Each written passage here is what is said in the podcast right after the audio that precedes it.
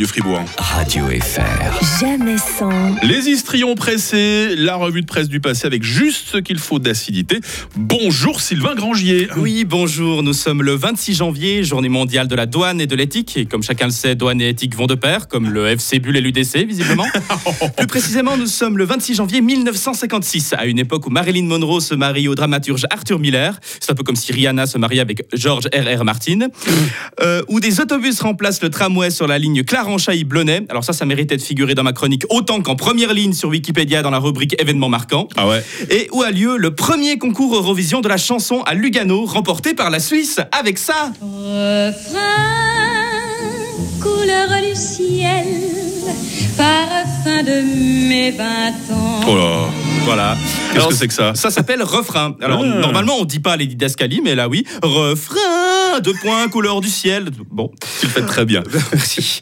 En tout cas, on sent bien les 50s là. Hein ça sent la pipe, les vieux chaussons et le journal alors que la femme passe l'aspirateur à côté.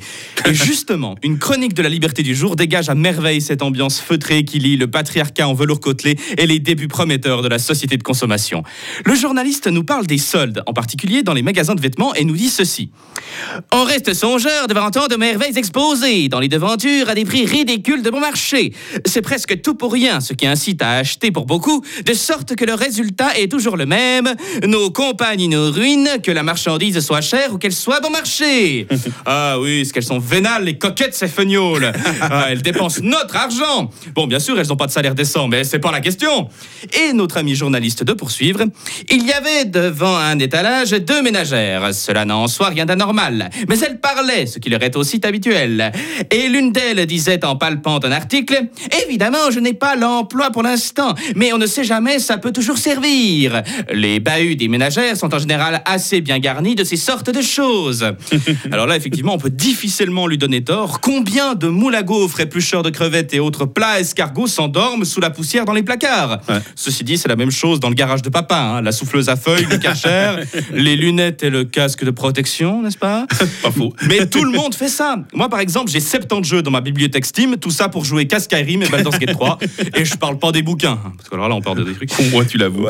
Mais bon, revenons à notre journaliste. Ce serait une erreur de prendre ses propos à la légère. C'est un véritable journaliste d'investigation. Comment? Réponse après la pub. Lorsque le repas touche à sa fin, chacun s'écrie. Et le vacherin De tous les fromages fins, le roi, c'est le vacherin Bravo Bravo Très belle réclame pour notre vacherin fribourgeois Euh, non, mais c'est une réclame pour le vacherin Mondor. Quoi? Hérétique, au Eh, mais c'est vachement bon cuit, j'adore Hérétique bon appétit tout le monde. Alors Sylvain, euh, tu disais que le chroniqueur était un journaliste euh, d'investigation, c'est ça? Mais oui, comme le prouvent ses propres dires. Mes deux ménagères, que j'ai suivies discrètement d'un étage à l'autre et qui n'ont pas remarqué ma filature parce que je feignais de faire la cour aux jolies vendeuses, étaient si affairées qu'elles se sont souvenues d'aller faire à dîner à midi moins le quart. Gageons ce jour-là euh, que les- leurs époux auront mangé de la viande froide.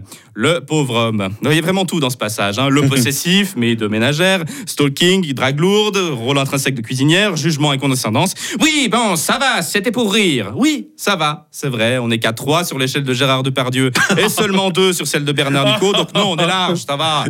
Heureusement que c'était une autre époque et que les choses ont bien changé. Bon, un petit dicton du jour là pour terminer mais en beauté. oui, mais très volontiers. À la Sainte Mélanie, Xénophon réside en superficie. À la Saint Xénophon, Mel habite au fond. Ouf. Oui, c'était les deux saints du jour. Voilà, donc là, je suis- comme je suis passé à 3 sur l'échelle de Bernard Nico, j'arrête, c'est ma- c'est c'est ma limite. Merci Sylvain Grangier, les histrions pressés. Bon week-end à toi. Mais pareillement, merci. Radio FR. Jamais sans. Vos best-of tout au long du week-end. 7h